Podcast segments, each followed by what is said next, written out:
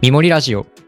このポッドキャストは自然界の中から一つのテーマをピックアップして、その面白さを深掘るトーク番組です。よろしくお願いします。はい、よろしくお願いします。パーソナリティを務めます、みもりのアンディです。そして、みもりの野田和樹です。はい、よろしくお願いします。はい、よろしくお願いします。今回、あの、私が喋ります。はい、いろいろ聞いていきたいと思います。お願いします。はい。で、えー今回、ちょっと喋っていきたいなと思っているのが、前のあの番外編でもちょっとこれ喋りたいねっていう形で取り上げたテーマでもあるんだけれども、あの、ウミガメです。。うんうん。僕らもうずっとウミガメ熱いみたいに言ってるもん ね言ってる言ってる。あの、結構ね、今回僕が一番楽しみでしたね。そう、あのね、こう、やっぱ、三森と言いつつ、だんだんこの森の概念が、本当のこう物理的な森だけじゃなくて、こう自然界の複雑系そのまんまみたいな感じにまで拡張してきてる感があって、金玉の会とかもね、ちょっとその象徴的なところは、まああったなって思うんだけども、うんうんうん。今回そのまあ地球の7割海やしなって 考えた時に多数派は海やしなって考えた時にその海のトピックの中でちょっと面白そうだなって思ったのがウミガメであったことと沖縄にね、こう行くことがつい最近ございましてその沖縄にウミガメを専門にした研究所があるんですよね。あ1人500円で、そうそう見学できる黒島研究所というところがあって NPO がやってる研究所なんだよあれ、どっかの本島じゃなくて多分島にあるのかなそうあのー石垣島のさらに離島石垣島から、まあフェえー、と小舟で小舟って言ったらあれか高速船で30分 ぐらいのところにある黒島っていう島にあってちょっとそこにうんうもん行く機会があったので、ウミガメをちょっと今回取り上げたいなと思って持ってきました、すごい。そこにウミガメの研究所に実際足を運んで、行ってきましいたろいろ今回ね、リサーチがうもう一日情報だもんね。そうそうそうそうそう。もうね、こんなにウミガメのこと勉強したことないってぐらい勉強したけど、うん。あの、ここまで分かってないんだなっていうのが正直なところ。なるほど。そうなの。じゃあ、ウミガメ編始めていこうかなと思います。よろしくお願いします。まはい。まずね、ウミガメが何種類いるか。ウミガメが何種類そう、世界中で。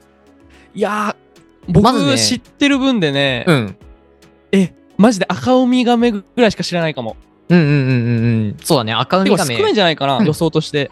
そう、その通りで、ちなみに亀、亀にまでちょっとカテゴリーを広げていくと、あの、280種類ぐらいいるんです、今、亀って。お確認されてるだけで、世界中で280種類。世界中で。そうそう。で、その中で、ウミガメの、えー種類数は、あの、わずか8種類しかおりません。ということは、えっ、と、他のな272種類は陸ガメっていうことですかね。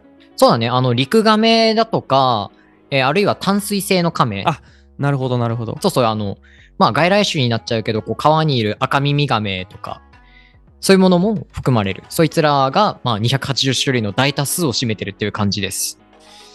じゃあ、海の亀は少数派っていうことですね。そう、もうね、この8種類僕も覚えちゃっていて、あの、赤ウミガメ、青ウミガメ、えー黒ウミガメ、タイマイ、オサガ大メ、枚今の、などうした農作どうし物た入ってた。いやいやいやいやいや、インディカ米じゃないから、パラパラする細長い米じゃないから、そう、タイマイっていう亀がいるんだよね、ウあ、ミガメ。そうなんや。全これ然知らんね。これ結構ね、日本でも、あの、日本の文化とも関わりの深い亀だよ。後でちょっと喋るけど。なるほど。そうそうそう。で、ヒメウミガメ、ケンプヒメウミガメ、えー、あと、何か言ってないのいたっけな。黒ウミガメかなあと、平田ウミガメかなもうそれだけしかいない。すごい。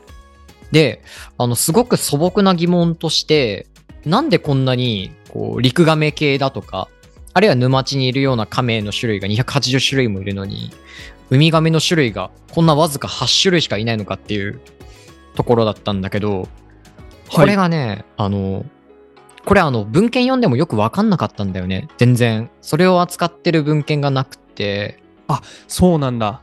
そう。まあ、もしかしたら、その研究者の人たちの間間だとか、その生物学系を勉強した人たちの間ではもう、なんだろう、自明の断り的なところがあって、まあ喋られていないのかな。ちょっとそこはよくわかんなかったんだけど、あのね、それをストレートに聞いてみたんですよ。そあ、研究所の人に。に。研究所の人はに。いはい。研究所の展示内容を見てもちょっとわかんなかったから、後日電話して聞いてみたんだよね。なんで、なあるほの、8種類しかいないんでしょうかと聞いたら、もうさも当然のように、あの、それは世界の海がつながっているからですっていう素敵な答えが返ってき たんだよね。どえ素すごいね。。どういうこと素敵だけど、素敵そう素敵俺もわかんなかったの。 えーっとですね、これどういうことかと、もうちょっとあの解説していただいたんだけれども、うん。まず、えーその進化というか種類が増えること種類が増えるには、いろいろな環境の中にまあその生物が置かれる必要があるわけなんだよね。なるほど。でそう対極にいるのがそれこそカタツムリとかそうだと思うんだけどカタツムリって山一つ越えただけで種類が違ったりするんだようね。んうんうん。要するにそれはあの移動できる範囲が狭いから何かの拍子でこう別々のまあ自然環境の中に放り込まれていったその先で適応していって種類が分かれていく、まあ、こうして種類が増えていったりすることがあるんだけれどもうんウミガメの。場合はあの彼らものすごく移動する上に世界中の海は全て一つにつながっているので美しいよねつながっているからね。 そう、つながっているから、まあ、要するにその環境の変化に断絶されることがあまりないんだよね。確かに、海ってあんまりこう、水温の変化だったりとうんうんうか、んないもんね。そうそうそうそうそうそう。そうなんです。だし、このウミガメたちってガンガン外洋に出るの。もうサンゴ礁とか、その陸に近いところにとどまっているウミガメもいるんだけど、まあ大、その、まあ、とどまるタイプのウミガメですら、遠出をすることが結構あるんだよね。なるほど。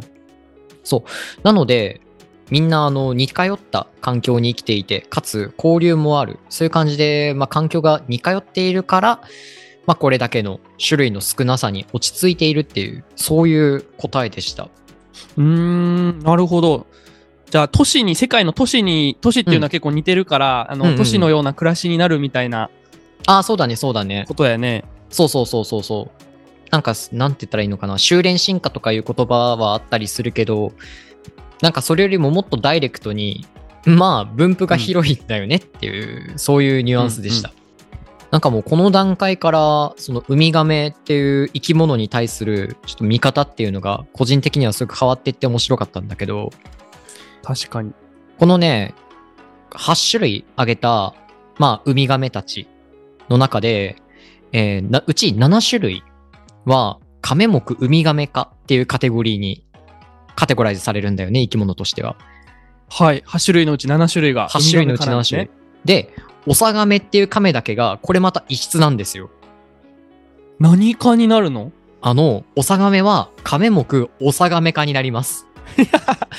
一族、一族一種だ、もそうなんです、そうなの。このオサガメっていうのも、えーウミガメの中ではだいぶ変わり者で、みんなあの、カメ、まあ、ウミガメもそうだけど、って聞くと、あのね、普通のあの、硬い一枚の、まあ、パッと見ね、一枚の甲羅に入っていて、で、そこから手足が出てるのをイメージすると思うんだよね。なんだけど、あの、オサガメはそういう甲羅持ってないです。う。うーん。おさがめは、あのね、なんて言ったらいいのか、えー、大体大きさが1センチあるかないか、縦横1センチあるかないかくらいの、ちっちゃいモザイク状の、まあ、骨みたいなもの。大量のちっちゃい骨に、モザイク状に覆われてるんだよね。レゴブロックみたいなイメージしたらいいと思う。ど、どういうことえっと、パッと見甲羅ではあるんだけれども、1枚の、一枚とか少数の大きな骨ではないということです。うーん。オサガメ自体のサイズは結構普通のウミガメのサイズ。いや、これがね、あの、ウミガメ類の中で最大です。そうなんだ。そうなの。一番でかくなる。2メートル弱にまでなるウミガメで。で、えー細長いんだよね。全体的に。うんうんうん。全体的に細長くって、他のカメがまん丸いこうフォルムに対して、ちょっとややロケットみたいな形をしていて、で、あの水の抵抗を受けにくそうな溝まで入ってるっていう、ちなみにこいつがあのウミガメの仲間で一番早く泳ぎます。なるほど。もう形がそういう速そうな形だもんね。そうなちょのっと長くてっていう。そうそうそうそうそう。で、普通の甲羅の亀と違って深海に潜れるんだよね。このオサガメって主食がクラゲなんだよね。はいはいはいはい。け、ど、そんなでかい体、ウミガメ類の中で最大の体を、もうクラゲで支えられるのかっていう、こう当然の疑問が湧くと思うんだけど、あの、これで水深100 1200メートルぐらいまでオサガメって一気に潜って、巨大なクラゲをモリモリ食ってるんだよ ね。すごいね。クジラ、あ、えっと、クラゲとかね、脂肪なさそうなのにね。ねそうなの。なるほど、それを餌に深海まで潜る。とか、あの大体大きさが2メートルを超える、あの、北幽霊クラゲっていう超巨大なクラゲがいたりするらしいんだよ。うん。もうそれ を数十キロ単位でむしゃむしゃ食うらしい。すごいね。もうなんか異世界のエイリアンみたいな話だね。そうなの。なんか、このウミガメが生きてる世界っていうのが、本当にこ確かう、エにイリアンの世界に近いんだよね。うん。なんかク僕ジらラみたの生いな、活すごい隔絶されてるもんね。うん、そうそうそうそうそう。で、基本的にこう、ウミガメというのは、まあ、浦島太郎の物語みたいに砂浜にわざわざやってきてくれないと、人と接触を持つことがあまりないんだよね、基本的に。すごい宇宙人っぽい。うん、そう。特にあの、最近、まあ、ここ100年のうちかな、は、シュノーケリングだとかさ、あの、ダイビングをすることによって、サンゴ礁にいるウミガメとは会うことが、まあ、できるようになってもいるけれども、それ以前は本当に謎の存在だし、うん、うん。一応ウミガメ漁もあったりはしたんだけど、やっぱりこの、たまに現れる存在であったり、たまに現れる存在としての位置づけだったりっていうのが、ちょっとね、あの、人類のウミガメ感も、だいぶ紆余曲折を経てきているので、このあたりもまた後ほど喋っていきたいなと思っております。楽しみです。じゃあ、これらのウミガメたちが、まあ、どんな生き方をしているのか、ちょっとずつ、あの、深掘っていきたいなと思うんだけど、うん。ウミガメって、基本的に、ウミガメのうちのオスのカメは、まうあ、ん卵から帰って、まず海に走っていくじゃないですか。はい。その後、一生陸に上がんないです。あ、そうなんだ。オス、オス死ぬまでってことオスそう、オスの陸、オスのウミガメは、もう一度海に入って行ってしまったら、子ガメの時、一生上がんないです。あ、そうか。メスは産卵の時は上がってるもんね。そうなの。そう。逆に言うと、あの、睡眠の時も、えー交尾の時も、食べる、もちろんご飯を食べる時も、常に海の中にいます。ウミガメは。もう、じゃあもう、ほんと最初の瞬間だけ陸に。そうそうそうそうそう。ほんとね、あの、なぜエラ呼吸になってないのかが不思議だった。個人的に。うーん。ちゃんと息継ぎだからしなきゃいけないんだよね。じゃないと死んじゃうんだよね。なるほど、なるほど。そう。ちなみにあのずっと海なのにね。そうそうそうそうそう。ずっと海に暮らしているのに、ちゃんと息継ぎはしなきゃいけないっていう、この業を背負った生き物なんだよね。ちなみにその息継ぎの頻度なんだけど、まあこれはウミガメにもよるんだけども、大体うんあの、ご飯を食べている食事中は、まあ10分から15分に1回息継ぎをすると。すごい息継ぎする ね。結構息継ぎするの。ねだって、基本的に海のね、中に、浅いとこにいないもんね。そうそうそうそうそうそうそう。あ、上がってこれがきねて、、毎回息継ぎする。そう。だいたい30メートルぐらいまで潜るウミガメはザラなんだけど、うん。全然息継ぎはするっていう。そしてあの、ウミガメの基本的な行動ルーチンとして、あの、食事、ご飯が終わった後は、海底でゆっくり休むんだよね。それは寝るっていうことなのかな動かないで体力温存するっていうことなのかなえっと、ちょっと消化にエネルギーを使うから、休憩が必要らしい。あ、すごい。 で、プラス、そうやってこう、特にアオウミガメの場合なんだけど、うん。じっとしていると、えっとね、あの、周りに、ちょっと魚が近寄ってくるらしいんだよね。うん、うん。で、その近寄ってきた魚が、あの、ウミガメの甲羅に生えている藻だとか、あるいは寄生虫だとかをみんな食べてくれるらしい。おすごいそこはいい役割をするんだね魚がそうなの、そうなの。そうだから、あの、休憩とクリーニングタイムを海底で過ごすらしいんだけど、ご飯食べた後は。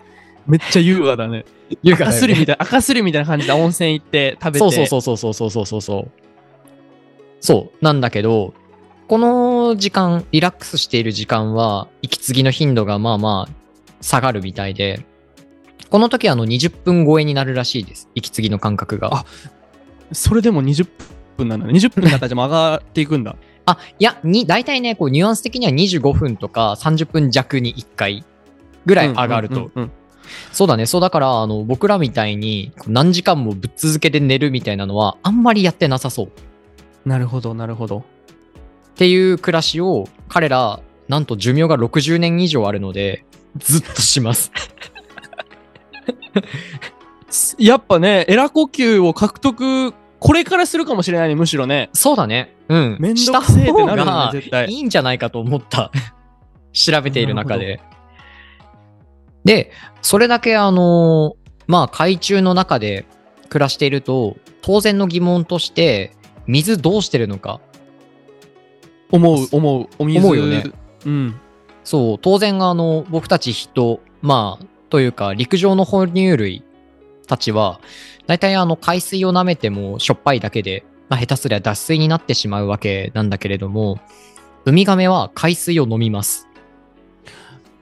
喉乾かないっていうこと海水を人間とかだと海水を飲んでしまうと、うんあうんうんうのん浸透圧のね関そうだ係ねでうんうんうん余計喉が乾いてしまうみたいな、そうこれがウミガメは海水飲み込んだ海水の中からあの塩分を取り出すことができるらしいんだよねへえなるほどなるほどそうで水分は吸収してそしたら残ったあの塩分の濃いまあ海水が残ると思うんだけどあのその取りすぎた濃い塩分の、まあ、海水は目から涙として出し続けていますあそういうことなのあの涙とか そうそうそうそうそうあの産卵時まあ、あの、はいはい上がってきたウミガメが、よくあの、涙を流しながら卵を産んでる様子というのが、まあ見られると思うんだけど、あれは常に塩分を排出しているからっていうことなんだよね。面白い特に何か思ってるわけじゃなじゃあさ涙でそうです。涙は塩分を排出するためのものなんだそうなの、そうなの。そうだから、あの、ウミガメの仲間は、涙腺がめちゃくちゃ発達してるらしいです。確かに目うるうるしてるもんねなんかもうそうだもねう今にも泣きそうやもんうん ねうんうんだから、あの、海中でも常にあの、塩分濃度の濃い涙を出し続けているらしい、どうも。いやー面白いねそれはそうでしょう出し方が多分魚とかもさ出す必要多分あるやんそうだね、そうだね。だから多分全部のこうイカとかもさなんかいろんな生物が多分いろんな出し方をしているんだろうねそうそうそう。あ、ちなみにね、そう。まさにちょっとそういう話も調べてる中で出てきて、ちょっと脱線になっちゃうけど取り上げると、うんえーカモメのような海鳥、うんこの子たちもあの海沿いとか海にしか暮らしていなかったりすると思うんだけど、あとはあの、うもっと絶海の孤島に暮らしてるようなアホウドリとかうんも水問題、まああると思うんだけど、そうそうだよねそうでしょあの、彼らは鼻の中から排出するらしい です。とりあえずいろんな穴から出すんだ海の生物っていうのは塩分をみたいだね。うん。鼻の目穴とかから海鳥たちは、えー塩分濃度の高い水をプシュッと出すらしい。はあいやいやいやすごいそれぞれ戦略が見えるねそこにねね、面白いよね。なるほど面白い、そうね、という感じで、こう、ウミガメは海水を飲んで涙で出すという生き方をしております。でちなみにね、この陸に上がったウミガメなんだけど、うんこれがもう、あの、非常に弱い生き物になってしまいます。陸に上がったウミガメというものは。だって久 超久しぶりだもんねそう。 生まれて以来ずっと行ってないもんね基本的に上がることを想定していない体の作りをしていると言っても良いなって思うんだよね。あーあの産卵の時のイメージとかうん。なんかよちよち歩きですごい行ってる映像とかあるよねそうでしょ、そうでしょ。陸までうんそうそうそうっていうのは多分み結構思ったりするほんとその通りで、あのウミガメって基本的にあのヒレしかないんだよね。うんなるほどで、ヒレしかない状態で体重が100キロぐらいになるんだよね。なるほど重たいねそうなの。で、あのヒレのつき方をして体重が100キロあると何が起こるかというと、えっ、と、全身しかできないんだよ。陸上でウミガメたちって。なるほどねあの、バックできない車と言ったらいいのか、直進するか、右前に動くか、左前に動くしかできないの。かわいいね。可愛いでしょ可愛いんだけど、どうなるかというと、あの目の前に壁がある状態のウミガメは、もうそこから動けなくなって死んでしまうんだよね。あー、そこもうバックできないからか。バックできないから、もう前に進むしか彼らにはできないから、すごい。もうどうしようもなくなっちゃうの。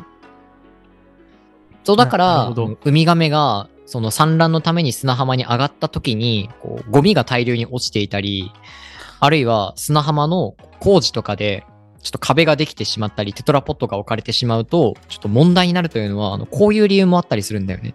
そういう観点なんだね。そうなの、そうなの。なるほど、なるほど。そう陸上であまりに弱いという形なんだけれど全も、身しかできない。全身しか彼らはしかででききないな。い。ということで、あの、ざっくりとした、ウミガメってこういう生き物だよというものを喋ってきましたけれども、あの、次回は、ウミガメはいつから、まあ、存在してきたのかだとか、えーウミガメが生まれてから、まあ、次の世代にバトンタッチしていくまでについて喋っていこうかなと思います。いや、一つだ面白かったです。一つだけね、今回、あの、すごく、まあ、疑問が尽きなくて調べていた、ちょっと次回予告だけうんさせていただくと、これはあの前も和樹に話したことではあるんだけどウミガメってあの生成熟がものすごく遅いんだよねああ、言ってたね。20年ぐらいだったかな。そうなのあの20年を超えたり30年ぐらいだったりすることもある人間がね、多分16歳ぐらいだもんね。そうだね生そうだ成ね塾。うんそうそうそう全然遅い。全然遅いな、人間よりね。そう生成塾はつまりはあの生殖能力を獲得する要するに次世代の卵だとか、えー子ガメ赤ちゃんだとかを、まあ、作っていけるようになるそういう、まあ、タイミングなんだけどこれが人と比べても遅いっていうぐらいの悠長な感じで、はいはい生き物としてそんなにメリットがあると思えなかったんだよねこれだけを聞いた時には確かに猫編でね、猫は生成塾が早いからこそこんなにね、あのーそう地球を征服しているって話があったもんね。そうそうそうそうそうそうそう30年もかけて大丈夫なのかと思ったんだけど一つだけお伝えすると飼育されているウミガメ水族館とかではい。は8年で生成熟するらしいですはあ、なるほど。これがなぜなのかちょっと次回お話ししていきますはい。すごい楽しみです。はい。では次回に続きますありがとうございますはいありがとうございました